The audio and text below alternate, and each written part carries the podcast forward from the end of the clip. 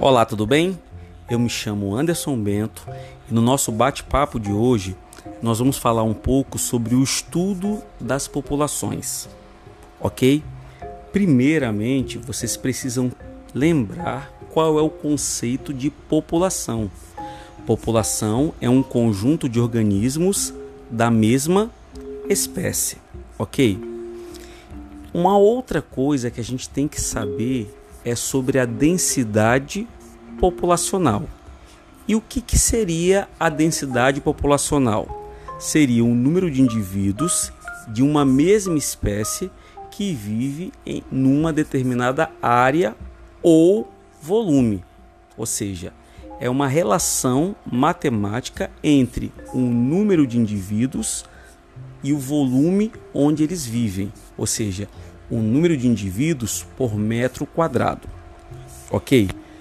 Na distribuição geográfica brasileira, a gente sabe que a densidade populacional ela é maior nas regiões de litoral do que nas regiões de interior, ou seja, o número de indivíduos por metro quadrado é maior no litoral. Ok? Agora, vocês também precisam entender que existem fatores que determinam, ou seja, um aumento ou diminuição da densidade populacional. Quais são os fatores que aumentam a densidade populacional? Dentre os fatores que aumentam, nós temos a taxa de natalidade, que é o número de nascimentos num determinado intervalo de tempo, e a taxa de imigração, ou seja, entrada de indivíduos naquele novo ambiente, naquela nova área. Esse, esses são dois fatores que aumentam a densidade populacional. Nós também temos dois fatores que diminuem a densidade de uma população.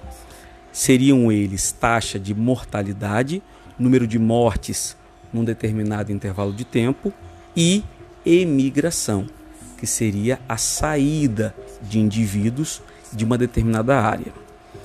Como a gente sabe que uma população está em crescimento?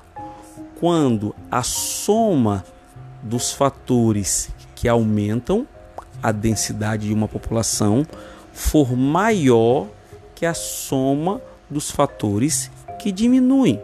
Ou seja, o número de nascimento e o número de entrada de indivíduos e imigração tem que ser maior que o número de mortes e de saída. Aí essa população está em crescimento. E se tiver em declínio, professor, seria o contrário. A soma dos fatores que aumentam tem que ser menor que a soma dos fatores que diminuem. Em equilíbrio, a soma de ambos estaria igual. Ok? Então, vocês precisam saber que toda população que é formada por indivíduos da mesma espécie, ela apresenta um potencial de crescimento. Né? As populações têm a sua, o seu potencial de crescimento. Quando nós pegamos esse potencial de crescimento e analisamos individualmente, nós estamos estudando, nesse caso, o potencial biótico de uma espécie. E o que seria o potencial biótico de uma espécie? A capacidade reprodutiva daquela espécie. Se chama potencial biótico. O que, que a gente precisa saber? Que quanto maior em tamanho, em volume, a espécie, menor será o seu potencial biótico. Ou seja, o potencial biótico e a espécie, e o, desculpe, e o tamanho da espécie são relações inversamente proporcional. Por exemplo, uma elefanta, uma gestação, um filhote por gestação. Uma ratinha, que tem um tamanho menor, até oito ratos por gestação. Então você percebe que o tamanho também influencia no potencial biótico. Ok? Por exemplo, uma fêmea de rato, uma rata, ela consegue ter até três gestações em um ano. Se em cada gestação ela consegue gerar oito ratos em um ano, são 24 ratos. Depois de 10 anos, quantos ratos nós temos? Milhares de ratos. E você pode se perguntar: e por que, que nós não temos uma superpopulação de ratos? Por quê? Porque essas espécies que crescem muito, essas espécies que têm um potencial biótico elevado, elas encontram algo na natureza chamado resistência do meio ou resistência ambiental. E o que, que seria essa resistência?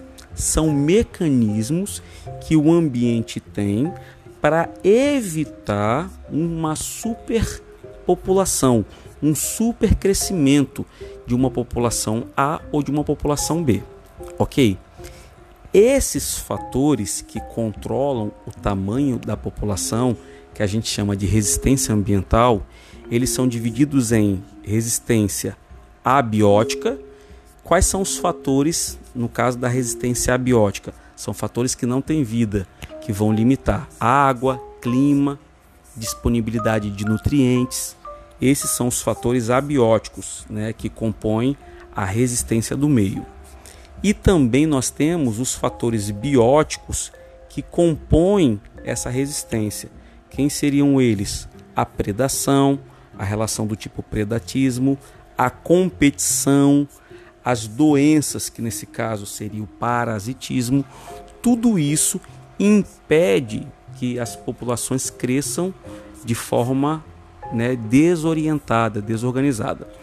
Quando uma população atinge a sua capacidade né, suportada pelo meio, ela passa a oscilar. Ela cresce um pouco, depois diminui, cresce um pouco, diminui, mas fica oscilando.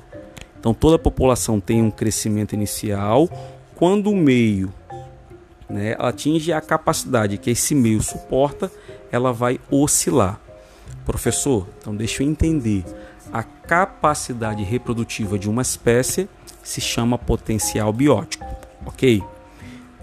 Quais são os fatores que impedem que uma população cresça de forma explosiva? É a resistência do meio ou resistência ambiental. Essa resistência pode ser formada por fatores bióticos ou abióticos, ok? Então, sobre é, sobre dinâmica de população. É isso que vocês têm que ter em mente, tá? No nosso próximo bate-papo, a gente conversa um pouco mais sobre outros assuntos de ecologia. Forte abraço e até o nosso próximo encontro.